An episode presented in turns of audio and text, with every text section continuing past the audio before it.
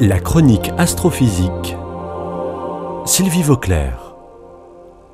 L'univers qui nous entoure et dont nous faisons partie n'a pas toujours existé. Il a un âge de 13,8 milliards d'années.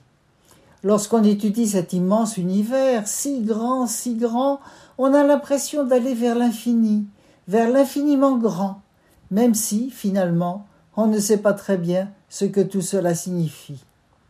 Par ailleurs, si on remonte le temps par le calcul pour essayer de comprendre comment était l'univers à ses débuts, on a besoin de mieux comprendre les éléments de base qui constituent la matière et l'énergie qui étaient déjà présentes à l'époque. Et là, on se dirige vers l'infiniment petit. On a donc besoin de l'infiniment petit pour comprendre l'infiniment grand. Ce sont les deux infinis qui se rejoignent. C'est dans ce cadre que se situent les recherches effectuées au CERN, le Centre européen de recherche nucléaire, à Genève.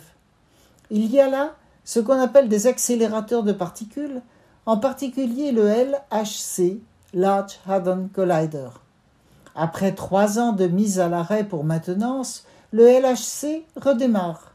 C'est un immense tube circulaire situé à 100 mètres de profondeur sous la Terre avec une circonférence de 27 km. En fait, à l'intérieur, il y a plusieurs tubes séparés.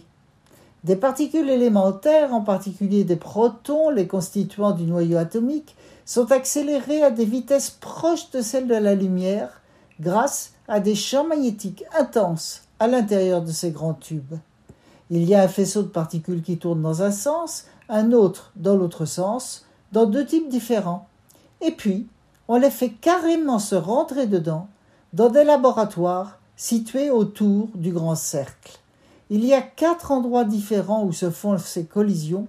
Ce sont quatre détecteurs appelés Alice, Atlas, CMS et LHCb.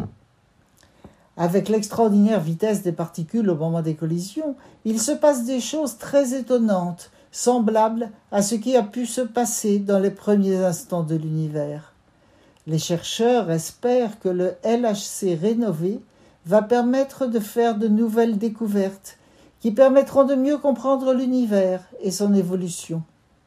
Rassurez-vous, ce n'est pas dangereux, et il n'est pas question de fabriquer des mini trous noirs voraces comme on a pu le lire dans le passé dans certains médias un peu délirants. Non, c'est l'union des deux infinis, pour essayer de mieux comprendre d'où nous venons.